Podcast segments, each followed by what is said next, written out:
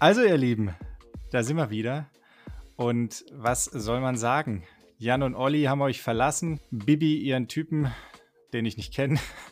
Und äh, Chris Froome äh, verlassen schon länger die Kräfte auf der Tour. Aber wir, und äh, mit wir meine ich nicht mich im Plural Majestätum, sondern natürlich äh, den lieben Simon und mich. Wir beide verlassen euch nicht, sondern ziehen hier durch und gehen mit euch durch die lange Strecke der Podcast-Sommerpause. Und Simon, es ist schön, dich zu sehen. Ich habe das Gefühl, du hast die Haare geschnitten. Schon wieder. Die Seiten sind ja, so klar. So, äh, das ist echt eine Sache, die kehrt immer wieder, das Haare schneiden. Also. Ja, bei mir nicht mehr. Ich, bei dir vielleicht nicht, aber. ja, so ganz muss man ja sagen, haben wir, haben wir nicht abgeliefert. Da müssen wir uns, glaube ich, entschuldigen, dass wir jetzt eine Woche mal bisschen ähm, auf uns warten lassen haben. Aber der Julian war einfach super busy und ähm, ich habe auch viel trainiert, viel Tour geguckt und ja, du warst auch noch im Urlaub davor, also haben wir letzte Woche einfach nicht ganz geschafft. Aber dafür warst du am Freitag, nee, Samstag. Samstag warst du hier in Nürnberg. Äh, da noch großen Shoutout an den Julian, der ist extra zwischen seinen Nachtdiensten äh, nach Nürnberg gefahren, habe mich eineinhalb Stunden lang hier ähm, auf der Liege gefoltert. Eineinhalb und, Stunden habe ich dich gequält, Hasepups. Oh, okay. ähm, wahrscheinlich war ich eine Stunde davon bewusstlos, habe es nicht mitbekommen. auf jeden Fall bin ich jetzt wieder ganz und äh, jeder einzelne Muskel ist locker. Ähm, ja, mal Spaß beiseite. Was macht, was macht der Kater? Mm, also Oberschenkel merke ich noch, Oberschenkel Vorderseite und so bisschen, au also Außenseite auch. Äh, aber insgesamt, Sonntag war es schon ziemlich schlimm. Ähm, aber jetzt heute habe ich nur so bei den ersten Schritten nach dem Aufstehen noch ein bisschen gemerkt. Also alles ja, gut. Man, man muss dazu sagen, ähm, wenn Simon mal eine Nachricht schreibt und so sagt, boah, äh, ich habe das Gefühl, der Muskel ist ziemlich zu, ähm, dann ist er auch zu, weil äh, da hat er ein ganz gutes Gefühl und ähm, ja, die Adduktoren waren ziemlich zu, aber geht bestimmt jetzt auch wieder in die richtige Richtung. War jetzt auch wichtig wegen Tishivaros nächste Woche. Ähm, da wollen wir gleich noch drüber sprechen. Du hast es gerade schon angesprochen, wir haben eine kleine Durststrecke gehabt. Also wir haben ja irgendwie, ich glaube, vor zwei Wochen, Mittwoch oder so kam die letzte. Jetzt ist heute übrigens Montag, der 11. Juli. Es ist 19 Uhr, äh, fast 30 Ortszeit. Ähm, der Podcast geht heute noch hoch, also die Versprechung mache ich schon mal. Ich habe jetzt nämlich Nachtdienst frei. Ich hatte fünf Tage Nachtdienst, äh, also frei nach dem Motto drei Tage wach. Ähm, hoffe ich, dass ich auch äh, geistig jetzt wieder anwesend bin. Das macht den Tag-Nacht-Rhythmus nämlich ganz schön kaputt. Aber jetzt zum Thema. Ähm, Simon, ich weiß nicht, wie du das siehst, aber ich finde, wir haben zumindest drei große Themen, nämlich zum einen Tour de France, wie Jan Ulrich sagen würde. Ähm, dann äh, natürlich die WTS in Hamburg und noch einen kurzen Nachtrag ähm, zum Rennen in Rot. Na, da warst du ja auch vor Ort. Ist jetzt zwar nicht mehr ganz aktuell, aber haben wir noch nicht drüber geredet. Und dann müssen wir eigentlich auch noch kurz Tishivaros anschneiden, oder? Ähm, hört sich doch gut an für den, für den restlichen äh, Tag. für die Agenda. Dann, dann, fangen wir doch einfach mal mit diesen scheiß 20 Sekunden an. Was war da los? oh, ähm, das ist jetzt natürlich ein bisschen mal. hart. Das gab's noch nie, oder?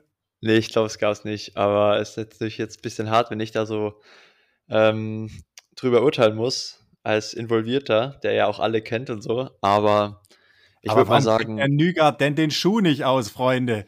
Ich glaube, der Lasse beißt sich selbst ähm, den Arsch und äh, das wird er sich noch ein paar Jahre anhören müssen. Ähm, ich hab's, ja, kann, ich hab's auf jeden Fall live angeguckt. Erstmal zur Lisa, da glaube ich, kann man einfach sagen, ähm, die Zeitstrafe war absolut gerechtfertigt. Also so darf sie sich einfach nicht verhalten an der Boje. Äh, es waren auch nicht zu viele Mädels da unterwegs. Also ja, so, ähm, sie ist halt, für die, die es nicht gesehen haben, an Position 4 geschwommen und hat die Athletin, äh, die an 3 geschwommen ist, Position 3, um die Boje rum an der Schulter wirklich äh, gepackt und unter Wasser gedrückt. Also Äh, das, das ist einfach nicht fair. Ähm, ist auch gut, dass es eine Zeitstrafe gab. Es wird sonst ein falsches Signal auch senden, weil es hat wirklich jeder gesehen und ähm, muss vor allem bei so wenigen Athleten, wie es bei einer Staffel sind, da vorne echt nicht sein. Also ähm, ich glaube, da wird sie sich auch ihre Gedanken machen und äh, das nächste Mal wahrscheinlich eher äh, da die Hand davon lassen. Das sah halt echt Aber, so aus wie früher im Freibad ABC tunken, ne? Also das war echt mein erster Gedanke, die hat den echt so geschnappt und A, B. ja, Also das, ja, nee, also ja, das war wirklich, reden. das war kein feiner Zug. Also das hat auch die, also allgemein dann kein gutes Licht so auf die Staffel geworfen. Ähm, Aber ganz ich, kurz, ich, es, also es ja. sah nicht so aus, als wäre es absichtlich gewesen, oder? Also ich glaube tatsächlich, sie hat da eher, also, oder glaubst du, sie hat sie absichtlich geschnappt? Ja, also ich, ich weiß ja, wie es ist beim Schwimmen. Wahrscheinlich hat sie sie halt an der Schulter beim Zug erwischt und dann halt nicht zurückgezogen, die Hand, sondern schon, also das ist dann Absicht, das kannst du mir nicht erzählen. Wenn du den, wenn du die Hand halt an der Schulter hast, dann musst du halt entweder entscheiden, bewusst in der Situation, äh, ich zieh durch oder ähm, ich versuche halt irgendwie noch ähm, die Hand von der Schulter wegzubekommen, also quasi nicht den Zug so anzustellen, dass man die Schulter erwischt, sondern nur durchs Wasser zu ziehen. Und ähm, ja, also ich musste auch selber sagen, wenn es bei, bei den Jungs bei uns auch manchmal so eng an der Boje ist, da habe ich auch schon den einen oder anderen halt so erwischt und dann einfach durchgezogen, weil ich selber unter Wasser gedrückt war oder keine Ahnung. Aber in so einer Situation, wenn immer wenig Athleten da sind es sich irgendwie vermeiden lässt, dann äh, würde ich auf jeden Fall ähm, ja, jetzt mal so sagen, dass ich immer versuche, da keinen anderen Athleten zu behindern. Und vor allem in der Situation verschafft Elisa sich ja wirklich so einen Vorteil und die andere leidet richtig darunter. Also die verliert dadurch den Platz ähm, an Position 3 und Elisa schwimmt da rein so. Aber gut, ähm, es war äh, kein fairer Zug. Sie hat die Strafe dafür bekommen. Das Blöde ist halt da, dass sie dann nicht selbst die Strafe absetzen muss, sondern das halt auf die Staffel eben ähm, auch Auswirkungen hat. Das heißt, am Ende muss es eben Laura absetzen, die an 4 gestartet ist. Und dann jetzt eben zur Lasse, äh, der leider kurz beim vor dem Abstieg bei der Linie noch im Schuh hängen bleibt. Also er ist links aus dem Schuh rausgegangen und viele Athleten machen den Move, dass sie so rechts im Schuh bleiben, den nur öffnen und so ein bisschen die, ähm, den Fuß schon so raus schoppern nach hinten, aber so, dass man quasi dann in einem Schwung vom Rad absteigen kann und den Fuß gleichzeitig noch rechts aus dem Schuh zieht. Äh, ich persönlich muss sagen, mir ist das immer ein bisschen zu riskant. Also ich nehme mir lieber die ein, zwei Sekunden und tue den rechten Fuß auch noch gleich auf den Schuh stellen, weil ich eben genau vor so einer Situation Schiss habe. Ähm, und ja, also ich glaube, dem Lass ist wahrscheinlich auch noch nie passiert. Und das, das ist jetzt natürlich in der Staffel, die vom ARD übertragen wird in Hamburg, äh, passiert. Das ist natürlich super bitter und der tut mir da auch mega leid. Aber gleichzeitig ähm, darf es ihm natürlich auch nicht passieren. Also auf der, ja, auf dem Niveau äh, dürfen solche Fehler nicht passieren. Aber ich kann es voll verstehen. Also ähm, jedem ist, glaube ich, schon mal so, so ein kleiner blöder Fehler passiert. Das Blöde war halt dann, dass er nicht nur dadurch ja viel Zeit verliert, weil er dann absteigen muss vor der Linie und halt wirklich abbremsen muss, sondern er ist halt auch noch auf die Linie getreten oder über die Linie, hat dadurch sozusagen eine Dismount Violation verursacht, also eine Verletzung der äh, Abstiegslinie. Also er ist zu spät abgestiegen und hat deswegen nochmal 10 Sekunden Penalty ähm, kassiert. Und äh, das war dann natürlich ja erstmal im ersten Moment schon eine Strafe, dass er da abbremsen musste auf Null aus dem Schuh raus und dann das Rad schieben musste. Und dann halt eben auch noch die Zeitstrafe. Ähm, ja, blöd gelaufen. Äh, sonst würde ich mal sagen, hätten die Deutschen schon eine gute Chance auf den Sieg gehabt. Aber so natürlich immer noch ein starker dritter Platz. Ähm, aber ja, da gab es bestimmt eine Ansage auch von den Trainern danach. Ich war jetzt ja nicht vor Ort. Aber äh, ja, bisschen ärgerlich. Dismount Violation ist auch ein überragender Folgentitel. Also da haben wir, da haben wir auf jeden Fall äh, schon was gefunden heute. Ähm, dann aber ganz großer Shoutout an, an Laura Lindemann beziehungsweise Laura Linran, ähm, die wirklich losgerannt ist wie die Feuerwehr. Also ähm, die wusste ja schon, scheiße, sie ist diejenige, die da 20 Minuten, äh, 20 Minuten, äh, so hat sich's angefühlt, 20 Sekunden in der Penalty Box stehen muss hat aber wirklich ähm, nochmal einen heißen Kampf geliefert und ist dann auch verdient, muss man sagen, Dritte geworden, ist quasi trotzdem vor der Schweiz geblieben. Ähm, ist bestimmt auch nicht einfach, mit dem Wissen da dann irgendwie auf die Strecke zu gehen, oder? Ja, nee, also ich würde es auf keinen Fall haben wollen, so einen Rucksack da mitzubekommen, so eine Aufgabe. Ähm, ich glaube auch, die Laura hatte nicht das beste Wochenende.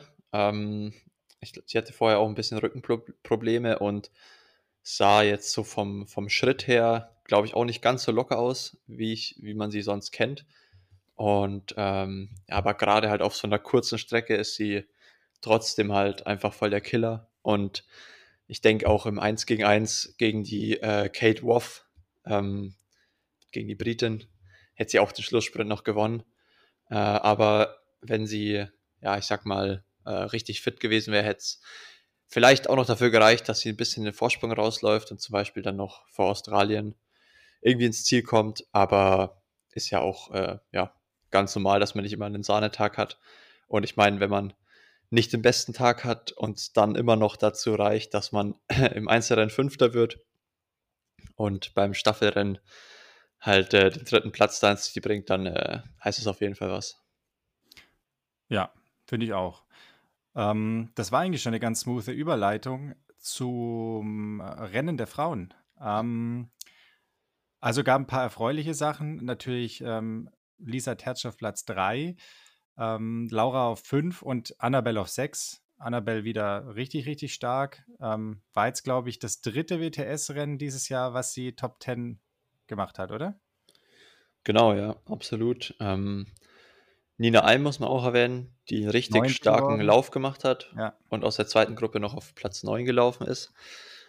Ähm, und ja, ich glaube, allgemein zum Rennen kann man sagen, dass es äh, von Anfang an relativ ja, ähm, schnelles Rennen war. Also es gab jetzt nicht die, die Überschwimmerin wie Jessica Liermann oder so im Schwimmen, aber es war auch nicht äh, langsam, weil sich dann schon eine Gruppe rauskristallisiert hat. Und in der Gruppe waren eben Laura dabei, äh, Annabelle, Lisa Tertsch und Lena Meissner, also vier Deutsche. In der zweiten Radgruppe waren dann noch die Marlene Gomez-Islinger, die Annika Koch und die Nina Eim von den Deutschen. Und es ist aber ja, relativ schnell klar gewesen, dass die zweite Gruppe eigentlich nicht aufholt, sondern eher verliert. Und ähm, vorne war halt auch Flora, so eine ja, Radmaschine, Flora Duffy, die ja ordentliches Tempo gemacht hat. Und der Kurs in Hamburg ist schon auch ziemlich technisch anspruchsvoll. Und wenn da halt vorne, sag ich mal, eine kleinere Gruppe, also es waren jetzt zwar nicht super wenig Mädels, aber schon eher eine kleinere Gruppe, das funktioniert halt dann auch einfach auf so einem wendigen, also auf so einem Kurs mit vielen Kurven und Antritten auch besser als so eine 30-köpfige Gruppe. Und deswegen glaube ich, sind die dann am Ende mit ja, einer, knapp einer Minute oder so Vorsprung abgestiegen. Und ähm, dann war eigentlich klar, dass die, äh, ja, dass eine Laufentscheidung wird aus den vorderen, aus der vorderen Gruppe. Und da war am Anfang dann gleich ähm, Flora Duffy vorne und Beth Potter, die Britin. Ähm, und Flora Duffy hatte auch eine Zeitstrafe das heißt, die wusste, sie muss irgendwo auf der Strecke 10 Sekunden rausholen. Uh, was ja, wenn man ähm, Beth Potter kennt, die Britin, auch keine einfache Aufgabe ist. Also auch als amtierende Olympiasiegerin quasi Flora Duffy ähm, hatte da, glaube ich, auch ordentlich Respekt und hat aber trotzdem einen super starken Lauf hingelegt und nach der ersten Laufrunde die 10 Sekunden abgesessen und äh, die Beth Potter ist dann vorbeigelaufen an ihr. Also ich glaube, sie hatte so fünf Sekunden Vorsprung. Und genau die fünf Sekunden hat sie halt auf der zweiten Runde auch wieder gut gemacht und sich dann auf den letzten Metern absetzen können. Und ähm, ja, einfach ein super starkes Rennen. Verdient dann am Ende gewonnen. Total verdient gewonnen. Eine Überraschung für mich äh, war noch dabei, nämlich Platz 4. Hätte ich so nicht erwartet, muss ich ehrlich sagen, war Taylor Spivey, TK Spivey äh, die Freundin vom Vince, ähm, die ja auch so ein bisschen so eine Wundertüte ist, aber zuletzt ja nicht ganz so stark war. Ähm, ja, hättest du das erwartet, dass sie da Vierte wird? Ähm, also ich würde jetzt, gut, die kann man ja nie, nie abschreiben, eigentlich die schwimmt immer stabil vorne mit. Ähm, am Rad hat sie auch was viel drauf und ich glaube beim Laufen ähm, ging es bei den letzten Rennen vielleicht noch nicht ganz so auf, aber sie war ja auch immer vorne mit dabei. Und äh, wenn man halt einen guten Tag erwischt, dann ähm, hat sie auf jeden Fall auch die Klasse, dass es halt dann mal für einen vierten reicht. Oder ich würde jetzt nicht sagen, dass es so verwunderlich ist, dass sie da landet, aber es haben ja auch zum Beispiel äh, die Britinnen gefehlt, also nicht alle, aber so jemand wie äh, Georgia Taylor Brown, Sophie Coldwell, Jessica Learmouth oder so. Ähm, von dem her war das Rennen immer noch super gut besetzt, aber es haben wahrscheinlich ein paar Leute gefehlt, die vielleicht sonst vorher noch gewesen wären. Damit genug vom Frauenrennen. Und jetzt ähm, wird es gleich spannend, das sage ich jetzt schon. Weil ähm, am Samstag, äh, da haben wir ja noch so ein bisschen ähm, Du wusstest nicht, wie es ausgegangen ist, das Rennen. Ich bin gekommen, du hattest angefangen, den Livestream ähm, zu verfolgen, hattest ihn dann pausiert. Dann wollten wir es zusammen gucken. Dann war aber die Übertragung von der ARD im Stream vorbei und dann konnten wir quasi nicht da fortführen, wo du aufgehört äh, gehört hattest, weil der Stream einfach komplett tot war. Ähm, dementsprechend wusste ich die ganze Heimfahrt nicht, wie es ausgegangen ist. Wir hatten aber schon spekuliert, dass es zwei große Namen gibt. Ähm, vor allem eben einen, ähm, Hayden Wild. Da war ja letztes Mal schon so ein bisschen, okay, ähm, er ist echt stark gelaufen. Kann er das nochmal bestätigen? Wie ging es weiter mit ihm und so? Jetzt läuft er schon wieder eine 14.07. Und damit gebe ich ab nach Nürnberg. Ja, erstmal kurz noch Aufreger über den Livestream. Ähm, ich kann echt nicht verstehen, warum World Triathlon, also triathlonlive.tv, das nicht hinbekommt, den Stream einfach innerhalb, keine Ahnung, 10, 15 Minuten, nachdem das Rennen beendet ist, einfach hochzuladen. Ach, das dann kann man sich auch. ARD-Stream? Äh, nee, also ich glaube, ich habe in der ARD angefangen, der war dann wirklich zu Ende. Aber in der ARD gab es das Rennen gar nicht mehr, also da konnte okay. man es nicht anschauen. Und ähm, bei Triathlon Live, wo man es halt auch verfolgen konnte, ich glaube, die ARD nutzt auch immer die Bilder von Triathlon Live und die haben nur so eine eigene Kamera im Ziel. Ähm, da konnte man das Rennen halt erst, ich glaube, entweder Sonntag oder Samstag ganz spät am Abend nachgucken. Ähm, aber ich glaube sogar halt erst einen Tag später und das nervt mich halt schon richtig, weil da will ich es dann auch nicht mehr gucken. Da bin ich halt dann zu ungeduldig. Da habe ich dann natürlich die Ergebnisse dann schon geschaut. Und dann ist es ja irgendwie auch ähm, langweilig, das Rennen zu sehen, wenn du weißt, wie es ausgeht. Ähm, und noch einen Aufreger. also ich finde es echt cool, dass die ARD ähm, die Rennen überträgt. Aber ganz ehrlich, kann man bitte dem Dirk Froberg einen Experten zur Seite stellen oder keine Ahnung, irgendwie mal ein paar Insights vorher geben, weil der gibt sich ja echt Mühe, aber der ist schon so ein bisschen lost alleine da vom Stream. Also ich habe mir mal so ein paar, paar, paar, Sachen aus dem Frauenrennen rausgeschrieben und ähm, da hatte ich mal so, also ich habe am Samstag relativ hart noch trainiert hat da mal so einen kurzen Durchhänger auf der Couch, hat die Augen zugemacht und halt so ein bisschen genappt und habe dadurch nur den Ton halt so im Kopf gehabt und die Bilder nicht dazu gehabt und es ist mir halt noch mehr aufgefallen, was der halt teilweise so für, für ein Bullshit kommentiert hat. Mhm. Einmal lag ich so mit Augen zu und es kam so eine Minute gar nichts. Dann kam die Führenden, die Verfolgerinnen, die Führenden, und wieder die Verfolgerin. er hat einfach quasi nur immer gesagt, welches Bild jetzt gezeigt wird und nichts sonst dazu. Also bei den Frauen muss man halt sagen, da ist halt sonst nicht viel passiert.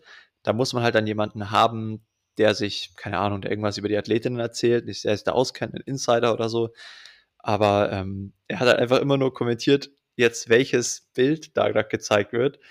Äh, später hat er dann irgendwann mal gesagt, oh, das ist ja jetzt kurios. In der zweiten Gruppe hat sich hier jemand verfahren, da fährt jemand hinter dem Gitter, obwohl das halt einfach irgendein belgischer Coach war, der so außerhalb vom Gitter gefahren ist. Dann hat er so gesagt, ja, da muss jemand in der Kurve zu viel Schwung gehabt haben und aus dem Gitter durch eine Lücke gefahren sein. Also das ist ja kurios, das habe ich auch noch nicht gesehen. Und ich dachte mir nur so, oh nein, es ist einfach nur ein Coach, der da mitfährt. Und ähm, irgendwann hat er noch Lisa Knoll gesagt. Gut, das kann mal passieren, da will ich jetzt nicht so den Judgen, aber ähm, ja, das äh, ist halt auch auffällig dann und irgendwie die Formulierung, welche er gern verwendet, ist mir auch schon bei den Finals in Berlin aufgefallen. Es riecht nach Flora Duffy oder in Berlin hat er gesagt, es riecht nach Gold. das finde ich irgendwie, da stellt sich alle Haare auf, wenn ich diese Formulierung höre. Also ähm, bitte abstellen, wenn ihr uns hört. Und ähm, an sich wäre es halt einfach cool, zum Beispiel, mir ist gleich aufgefallen, ähm, nach der ersten Runde hat World Triathlon so eine coole Grafik eingeblendet gehabt, wo man gesehen hat, wie schnell ähm, wer welche erste, die erste Runde gelaufen ist.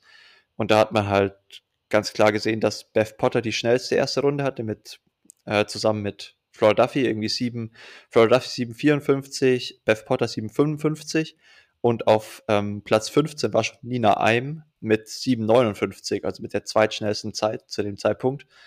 Und ähm, da finde ich, muss einem schon auch auffallen, wenn man so eine Grafik schon angezeigt bekommt, dass halt jetzt da die Nina so ein richtig geiles Rennen macht und da vorläuft. Ähm, aber gut, ich glaube, der bräuchte einfach noch einen, einen zweiten, einen Co-Kommentator. Dann wird das Ganze ein äh, bisschen mehr Bock machen, auch sich anzuhören. Halten wir fest, Dirk Froberg, der Bela Reti des Triathlon. Ja. Aber zurück zu den 1407. Also, es ist doch einfach abartig, oder? Ja, auf jeden Fall. Vor allem, äh, wenn man noch, also ich weiß nicht, ob du es gesehen hast. Ja, natürlich habe ich es gesehen, aber es ist halt einfach. Der hat sich noch eine, der hat sich noch eine oh. Uhr angezogen im Wechsel. Also ich weiß, ich weiß nicht warum, aber ist ja schon so ein bisschen. Ähm, ja, ja, also ich glaube, im Kurzdistanz-Triathlon also, ähm, zieht sich keiner eine Uhr an. Ich habe ja da so einen, so einen, äh, so einen, ich sage jetzt mal, äh, ja, einen, einen, einen, sportmedizinischen Blick drauf. Und also der läuft komplett unphysiologisch. Der Typ hat ja so ein bisschen X-Beine und ich finde, der hat was. Äh, die Gangart äh, so ein bisschen Blumenfeld-like, der ja auch nicht irgendwie schön läuft. Ähm, also es ist jetzt noch nicht so schlimm wie beim Sanders oder so, aber ich finde jetzt einfach nur von der Art und Weise, wie er läuft, ähm, ist es schon nicht ergonomisch. Ne? Das ist so mein Eindruck. Und ah, ich, ich finde, ökonomisch läuft er schon. Also es sieht halt einfach immer nicht so dynamisch aus, weil er ziemlich effizient läuft. Also er hat ja so einen guten Abdruck nach hinten, aber da den, für den Speed, den er hat, hat er relativ wenig diesen Heel Strike nach hinten raus. Also der rollt nicht so nach hinten weg. Das stimmt. Und hebt den Fuß nicht, hinten nicht so hoch. quasi so nach außen wegschwingt beim Laufen. Also ich finde, wenn man den von hinten, wenn die Kamera von hinten auf ihm drauf ist, dann hat man immer das Gefühl, dass er relativ viel Weg verliert, weil er im Becken so ein bisschen nach außen rotiert beim Laufen.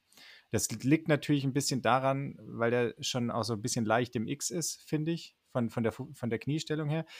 Aber ähm, also ich meine, wir müssen da nicht drüber reden. Der Typ läuft eine 14.07 und macht das irgendwie, ich glaube, wie, wie schnell war er letztes Mal?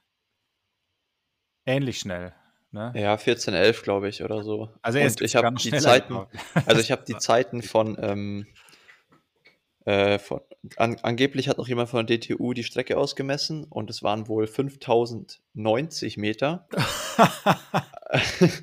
was ich, äh, also keine Ahnung, in Hamburg sind die Zeiten einfach immer brutal schnell. Ich war da letztes Jahr, wo ich am Start war, auch ziemlich schnell dafür, dass ich mich nicht so schnell gefühlt habe. Äh, was aber auch einfach daran liegt, dass der Kurs super schnell ist. Also du hast einfach mega lange Wendepunkte, also weite Wendepunkte. Du musst nie komplett abbremsen.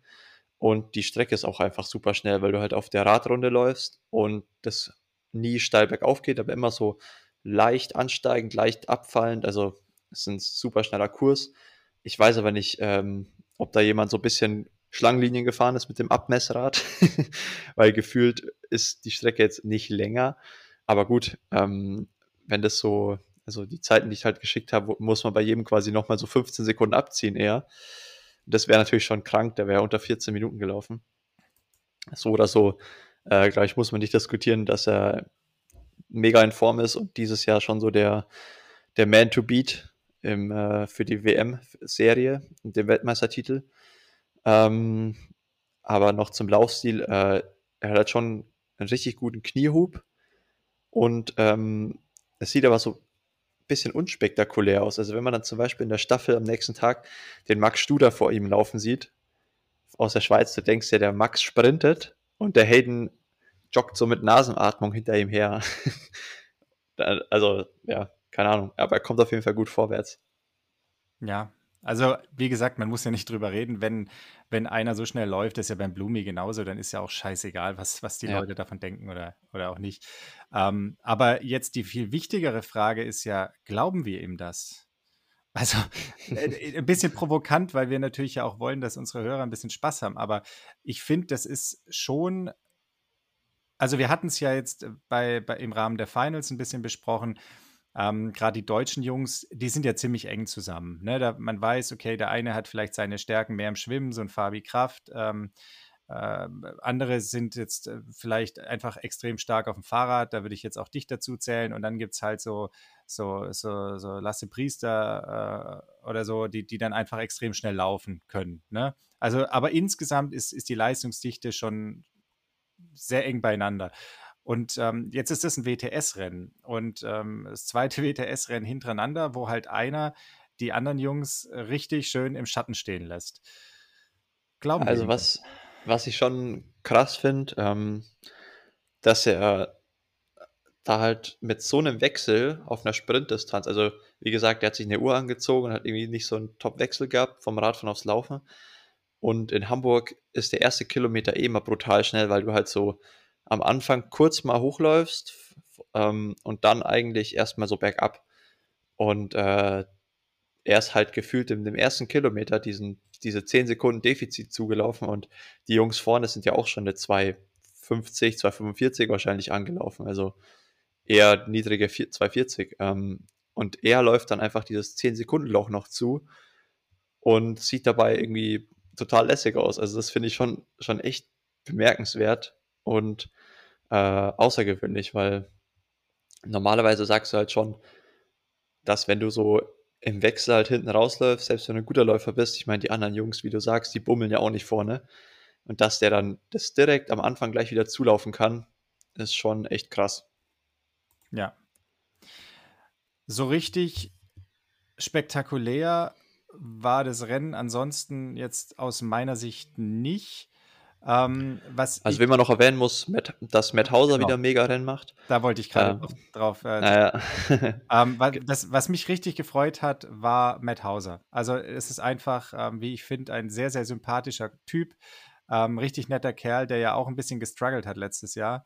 Ähm, ist da Zweiter geworden und es war so der Einzige, der quasi beim Laufen in die Nähe kam von Hayden Wild, genau. der irgendwie eine 14-13 gelaufen ist, also auch richtig, richtig stark.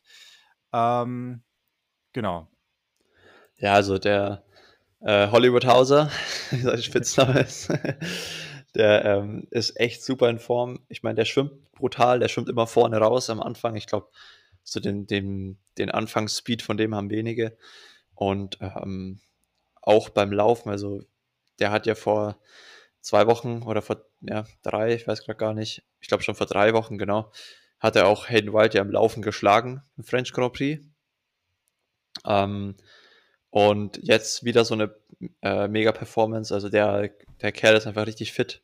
Hat auch am Sonntag eine Top-Staffel abgeliefert und äh, Australien in die Pole-Position sozusagen gebracht. Ähm, und von dem bin ich mal gespannt, wie der so durch die Saison kommt. Aber bis jetzt läuft es echt top.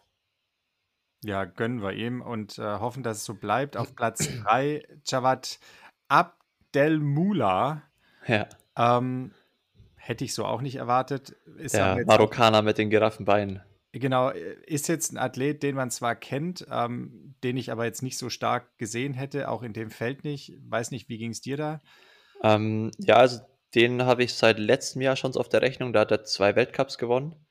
Oder ein, ich glaub, ein, ein Weltcup gewonnen in ähm, Asien und äh, schwimmt dieses Jahr auch in, äh, also eigentlich ist er ein Franzose, muss man sagen.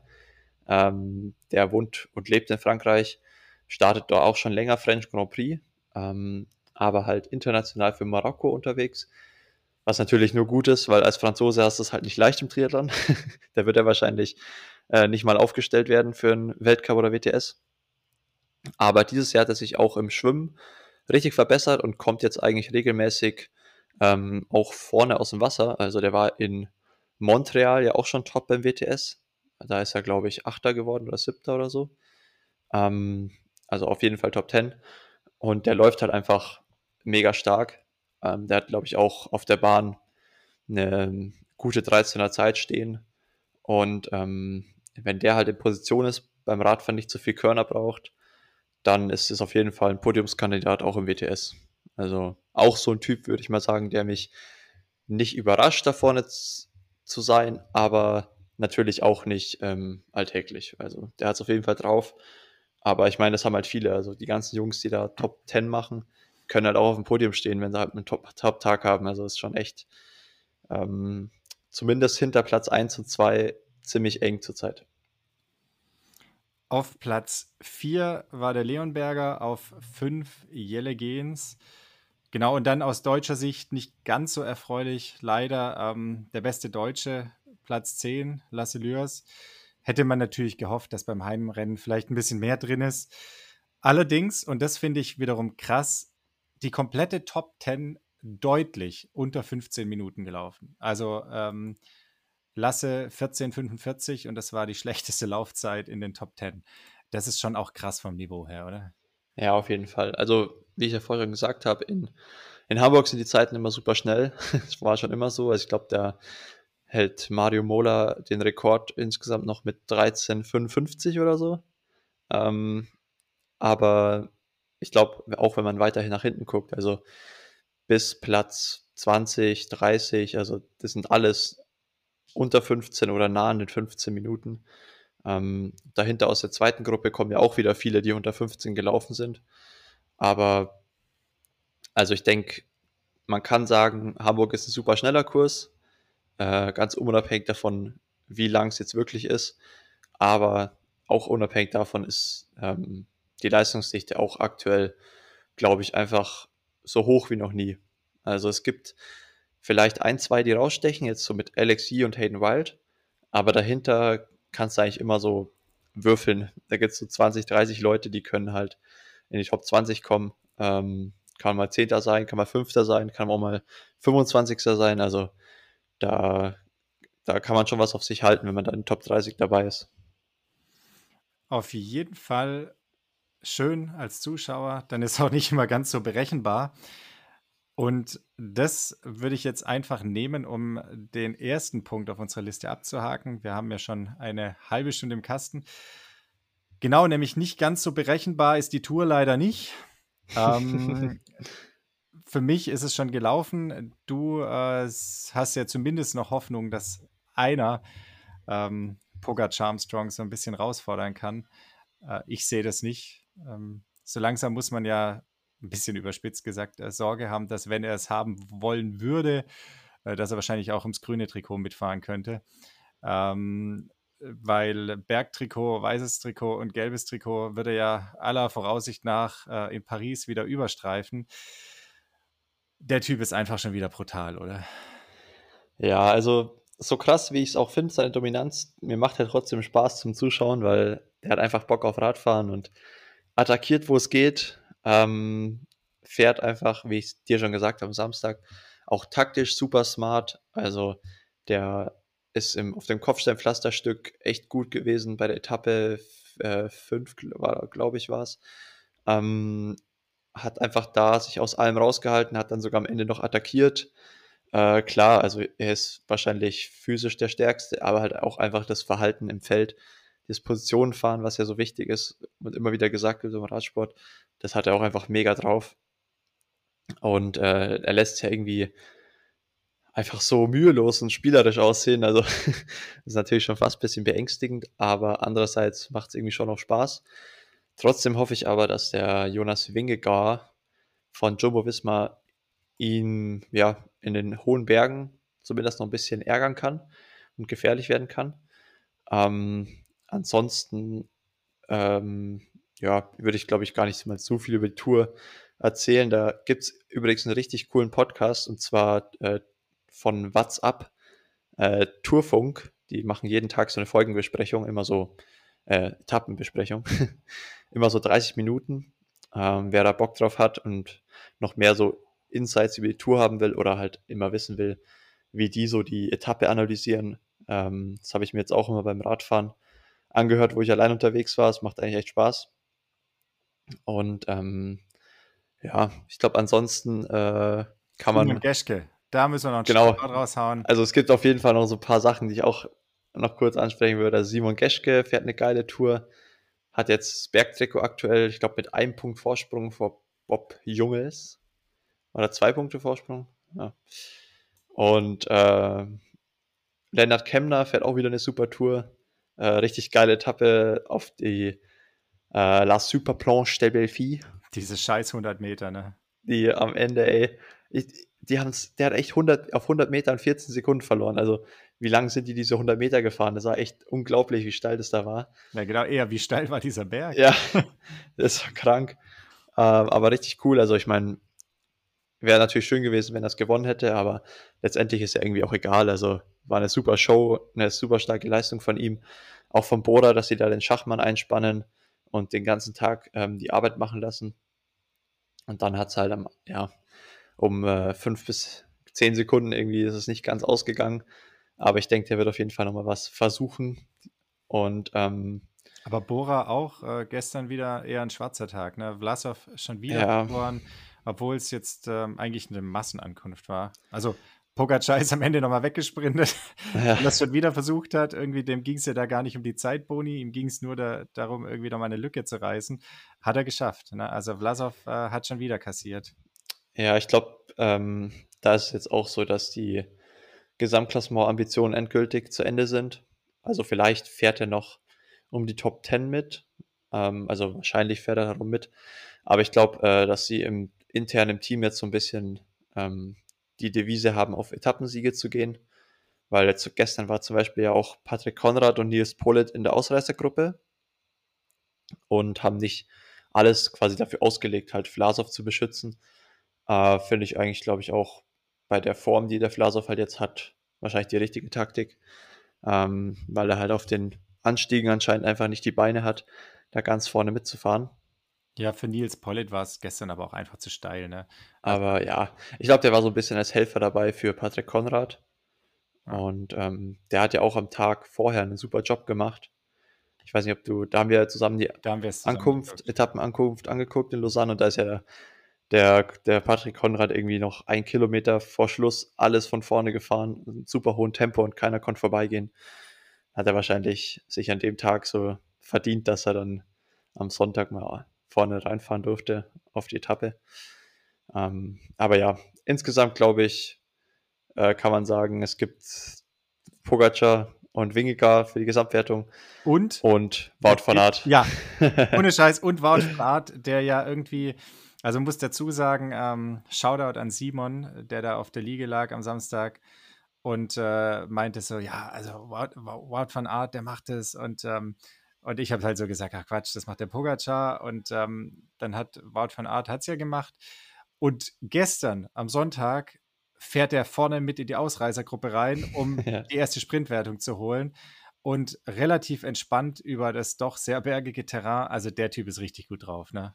Ja, brutal. Also, wie allein die ersten vier Etappen, also zweiter, zweiter, zweiter und erster dann, diesen, diesen Ausreißversuch in der vierten Etappe, der war so geil anzugucken, wo die ganze Mannschaft da halt Vollgas unten in diese Kurve reinfährt, Bergabstück und dann so ein kurzer, steiler äh, Anstieg mit den Jungs, die die halt dabei haben.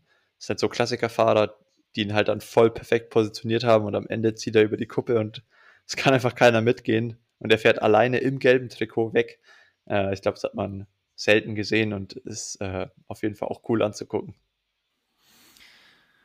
Ja, um das Tourthema abzuschließen, heute ist ja Ruhetag, das trifft sich ganz gut, da haben wir da zumindest nichts zu erzählen. Ähm, geht ja jetzt dann auch erst in die entscheidende Phase in die Alpen. Ähm, eine Filmempfehlung bzw. Doku-Empfehlung. Wir haben es beide schon geguckt. Ich bin schon durch, weil ich die Mediathek gesuchtet habe. Ähm, du hattest zumindest am Samstag gesagt, du hast die ersten zwei Folgen gesehen. Jetzt bin ich bei Folge 5. Simon ist jetzt auch bei Folge 5, nämlich die Doku von Jan Ulrich. Ähm, wir wollen nicht so viel spoilern. Ich als, sage ich jetzt mal, Kind der 90er habe natürlich da noch ein bisschen mehr Spaß. Ich kann mich nämlich noch daran erinnern, einfach wie krass damals der Hype war und die Andorra-Etappe, die ja so berühmt geworden ist, weil Jan Ulrich da ja quasi Bjarne Ries abgestellt hat und letztlich ähm, seinen Toursieg 1997 geebnet hat. Ähm, an die kann ich mich noch sehr gut erinnern. Genauso an die Etappe, wo man dann in, im Rahmen der Doku rauskriegt, dass er, dass ihm nicht so gut ging und er in die Mütze geschissen hat und äh, Richard Veronk ähm, angegriffen hat, damals Team Festina und Udo Bölz ihm die bekannten Worte Quäl dich, du Sau zugerufen hat ähm, und ihn irgendwie durch die Etappe geschleppt hat. Also ein Teil des gelben Trikots 1997 geht auch an Udo Bölz, ein, ein wahrscheinlich nicht zu unterschätzender Teil. Jedenfalls, langer Rede, kurzer Sinn, guckt euch die Doku an. Ähm, ich finde, die ist wirklich sehr gut gemacht. Ja, und, auf jeden Fall. Ähm, sie beschreibt auch ein bisschen den menschlichen Niedergang äh, des Jan Ulrich und ähm, man kann verstehen, dass es so schief gegangen ist. Äh, man, man muss es nicht verstehen, aber man kann es zumindest ein bisschen nachempfinden. Äh, der hatte, glaube ich, hier und da einfach auch die falschen Freunde, die falschen Berater und am Ende war der Hype, glaube ich, ein bisschen zu groß für einen Menschen, der zwar gerne Sportler war, aber wie in der Doku eben auch rauskommt, auch einfach gern gelebt hat. Und ähm, guckt es euch an. Wenn Simon durch ist, reden wir vielleicht noch mal kurz drüber, weil es gibt schon so ein paar Sachen, die ich auch cool fand. Möchte ich an der Stelle jetzt aber nicht spoilern. Ähm, und damit kommen wir zu einem anderen Ausnahmeathleten und zu einem anderen Event, bei dem du vor Ort warst, nämlich bei der Challenge Rot. Und ich meine natürlich ähm, die Achillesferse der Nation, äh, Jan Frodeno, der ja schon im Voraus angekündigt hatte, dass es sein könnte, dass er das Rennen nicht beendet. Genauso kam es auch. Ähm, um es nicht zu lang zu machen, weil es schon lange her ist, fass mal ganz kurz das Event Rot zusammen.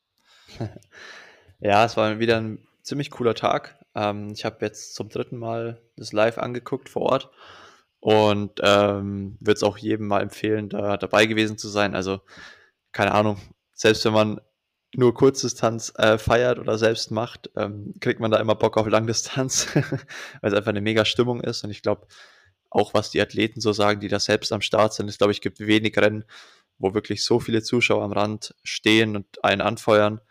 Ähm, und äh, ich war von Anfang an vom Start in der Früh vor Ort, bin dann zwischendurch mal noch laufen gegangen am Kanal, ähm, musste auch sagen, ey, größten Respekt den Athleten da gegenüber ähm, also allen, auch den Age-Groupern und äh, Hobbyathleten, die dann halt sich 42 Kilometer über diesen Kanal in der Hitze quälen. Ich bin da 20 Kilometer gelaufen und in der Früh um 9.30 Uhr und es war gefühlt schon mega heiß. ähm, die Michelle ist in der Zeit Staffel geschwommen, ist da spontan eingesprungen, weil irgend noch ein Staffelschwimmer gesucht wurde. Die hat auch Spaß gehabt, glaube ich. Ähm, ist auch ganz witzig, weil ich, ich laufe so los, also ich habe sie noch so ein bisschen betreut Neo angezogen, ähm, Zeug abgenommen und so. Bin dann losgelaufen, nachdem ihr Start war, am Kanal entlang, halt auch in die Richtung, wo die losgeschwommen sind. Und habe dann so ein bisschen Ausschau gehalten nach ihr und versucht, sie zu finden. Und äh, habe sie dann relativ schnell gespottet, weil so aus dem Wasser ähm, Schreie kamen. und, und zwar hat sie so angehalten und sich mit so einem Mann kurz gebieft, der sie wohl ähm, der ihr wohl die ganze Zeit irgendwie so ein bisschen Ellenbogeneinsatz gegeben hat und sie ist im Wasserschatten von dem vorne geschwommen und sie jetzt hat wohl dann im Endeffekt so geschrien, so, äh, was soll die Scheiße und äh, mach doch kein Triathlon so, wenn du hier keinen Körperkontakt willst.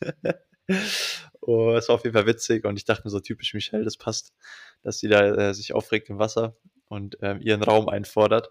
Auf jeden Fall äh, ganz witzig gewesen. Das ist bestimmt ähm. derselbe, der damals auf dem Fahrradweg gelaufen ist. ja, genau. nee, und äh, sie ist auch eine ganz gute Zeit geschwommen, weil sie hat gemeint, sie hat mega Spaß gehabt. Mhm. Ich glaube, irgendwie so 55, 56 Minuten. Dafür, dass sie nur einmal die Woche im Wasser ist oder teilweise mal gar nicht, also nicht so schlecht. und ähm, was das Profirennen anging, ähm, glaube ich, bei den Frauen hat die Fenella Langridge von Anfang an so ein bisschen dominiert, äh, ist mit deutlichem Abstand aus dem Wasser gekommen, zusammen mit einer anderen Athletin, hat dann am Rad sich absetzen können. Und die Anne Haug hat eigentlich den ganzen Tag gefightet, um den Anschluss herzustellen. Und ist halt dann in äh, klassischer Anne-Manier äh, vorbeimarschiert beim Laufen, ähm, locker flockig, mit einem richtig geilen Schritt. Also die sieht echt ähm, richtig gut aus beim Laufen immer. Äh, hat aber auch einiges gekostet. Also im Ziel war die auch, ich glaube, kein Meter mehr wäre gefühlt gegangen. Ähm, hat den, sich den Sieg geholt. Ähm, eben vor der Fenella Langridge. Und bei den Männern äh, sah es eigentlich ja, ähnlich aus. Da ist am Anfang äh, Maurice und Frodo weggeschwommen, zu zweit. Ähm, Im Anschluss dahinter kam dann so Magnus Dietlev ähm, zusammen mit dem Reinaldo Colucci, auch ein Athlet von Brad Sutton, also ein Brasilianer. Und noch ein äh, Schwede, glaube ich, ähm, Robert Kallin, den kannte ich von Gustav. Der war auch im Ironman Texas letztes Jahr, wo Gustav seine Premiere gegeben hat und war da, glaube ich, sogar Dritter hinter Sanders. Äh, nicht ganz sicher jetzt, aber auch, auch auf jeden Fall gut. Und die sind dann aufgefahren, die drei Jungs, ähm, auf Maurice und Frodo. Ähm, dahinter war Patrick so ein bisschen alleine isoliert, also Patrick Lange. Und noch weiter dahinter Sam Long, der so den ganzen Tag versucht hat, irgendwie sich nach vorne zu arbeiten, aber nie halt nach vorne kam. Weil vorne dann auf jeden Fall Magnus Dietleff so krass draufgedrückt hat, dass irgendwann nur noch Frodo folgen konnte. Und ähm, ja, also das war schon ein beeindruckendes Rennen. Also der äh, Magnus Dietleff ist dann zusammen mit Frodo abgestiegen und ich glaube, die hatten fast zehn Minuten Vorsprung auf Maurice, der wiederum auch einiges an Vorsprung hatte, also zwei, drei Minuten auf den nächsten Robert Kallin und auf, ah nee, Quatsch. Zuerst ist Robert Kallin vom Rad gestiegen an drei, dann Maurice und dann Patrick Lange. Ähm, und äh, Frodo ist eben dann kurz danach ausgestiegen, hat aber, glaube ich, am Radfahren schon auch ziemlich viel investiert. Also auch wenn er sagt, die Beine waren geil beim Laufen. Ich denke schon, dass er, ja, spekuliere, spekuliere ich mal, dass er schon am Rad ziemlich tief gegangen ist. Und ähm, der Dietlev halt am Ende läuft einen richtig soliden Marathon drauf mit 24 Jahren. Ich glaube 2,38 oder so und gewinnt vor Patrick Lange, der zwar 2,35 läuft, aber immer noch am Ende 8 oder 9 Minuten Rückstand hat. Ähm, also ziemlich krasses Rennen. Ähm, Platz 3 ging dann an, äh, ging es an Robert Kallin oder wer wurde denn Dritter? Das weiß ich gerade ehrlich gesagt gar nicht. Sollen wir kurz nachgucken? Ja, schau mal schnell nach. Nach dem Motto, hier googelt der Chef noch selber. Nein, dritter wurde Reinaldo Colucci. Ah, genau. Der Colucci kam da nochmal vorbei. Ähm, also auch mega starkes Rennen. Aber insgesamt, glaube ich, Man of the Day, Magnus Dietleff. Ja. Total. Auch ein geiler Typ einfach. Macht Spaß, dem zuzugucken. Ähm, ist halt auch schon wieder bitter, dass es der nächste Skandinavier ist. In Anführungsstrichen ja nur ein Däne. Aber äh, die Jungs, die sind einfach die sind gerade einfach gut drauf. Das muss man so sagen. Ja, was sagst du denn zur Achillessehne der Nation? Was sagst du zu Jan Frodeno? Wird er noch mal fit? Gibt es ein Last Dance auf Kona? Oh, ich ich glaube schon. Also ich hoffe drauf. Ähm, ja, also man hat gesehen im Schwimmen und Radfahren, der Mann ist fit. Ähm, da wird es auch schwer für Gustav und Blumi von Anfang an dabei zu sein. Ähm, wenn der so ein Schwimmen auspackt, zusammen mit der Radkombo, dann und das Laufen halbwegs auf die Reihe klickt, glaube ich, dann ist er immer noch der Man to Beat.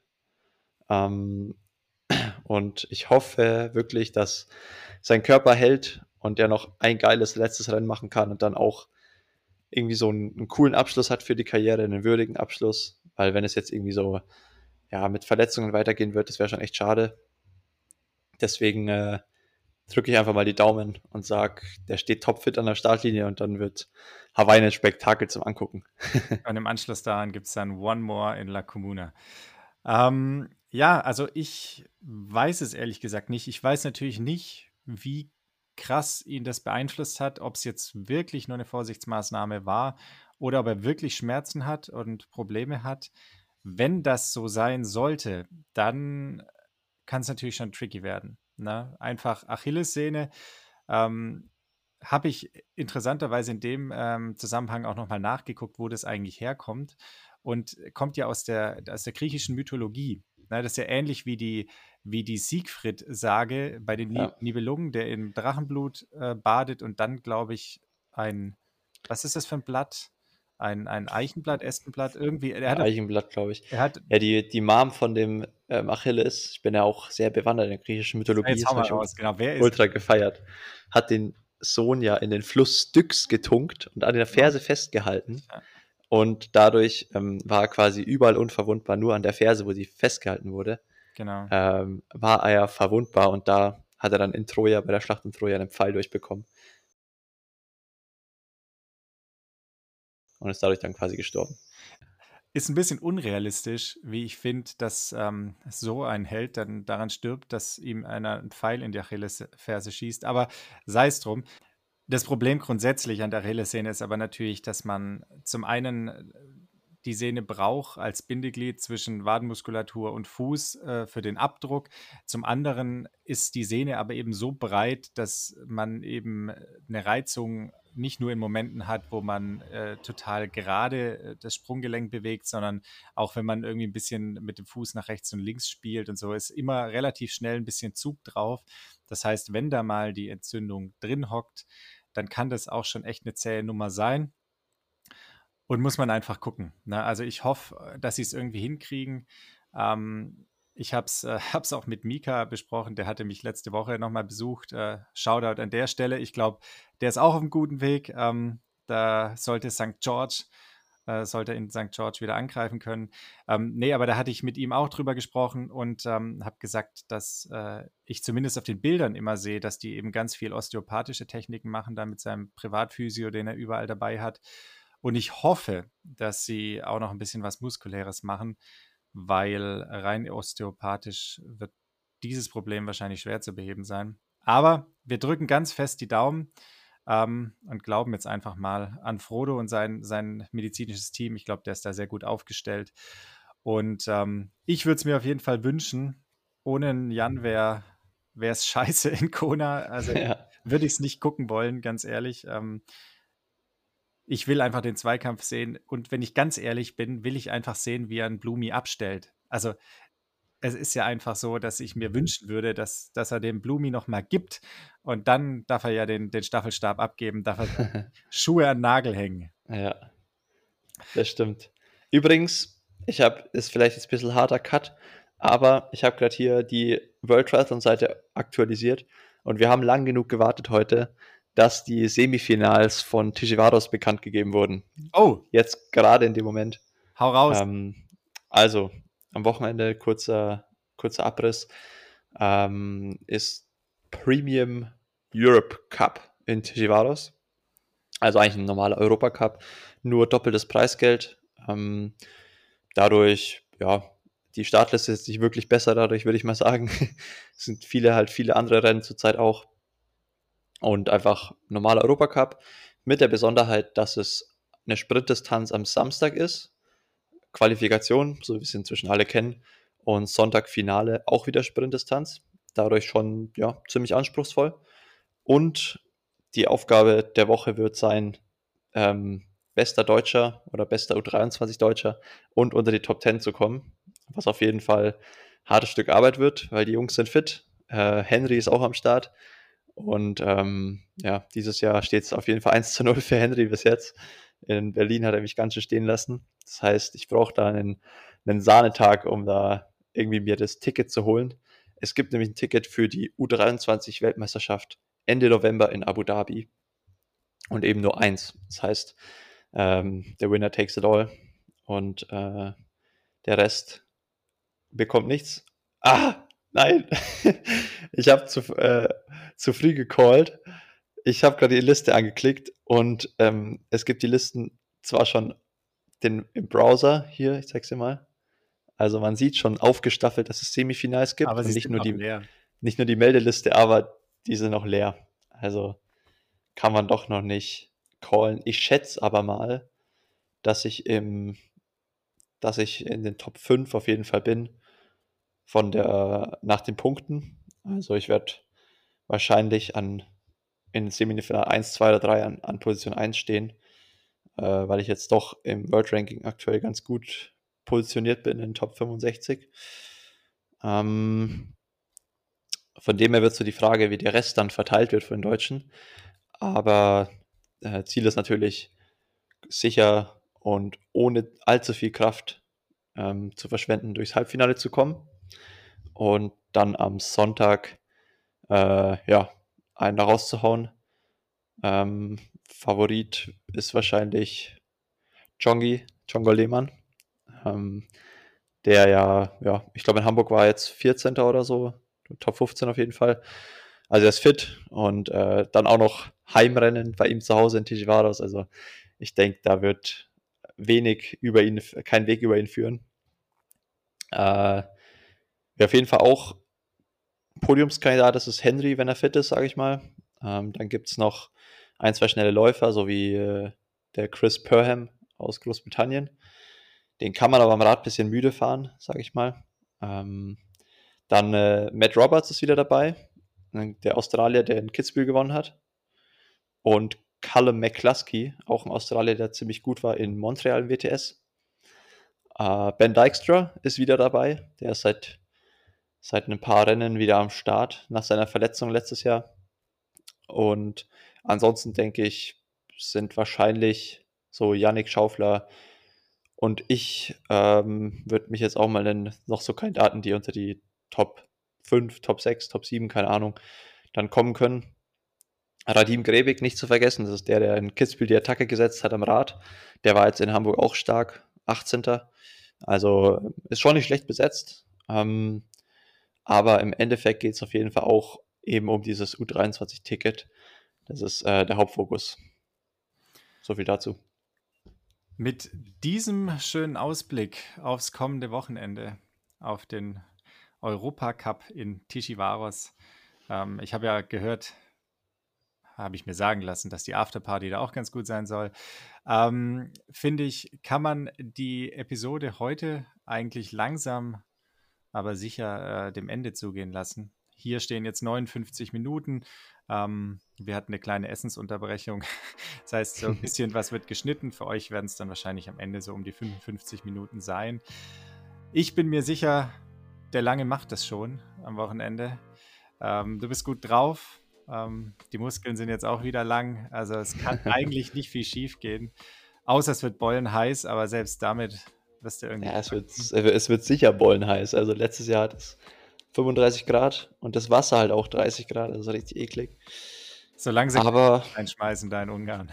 Wird schon. Ich sage immer so, es ist eigentlich nur Fitness.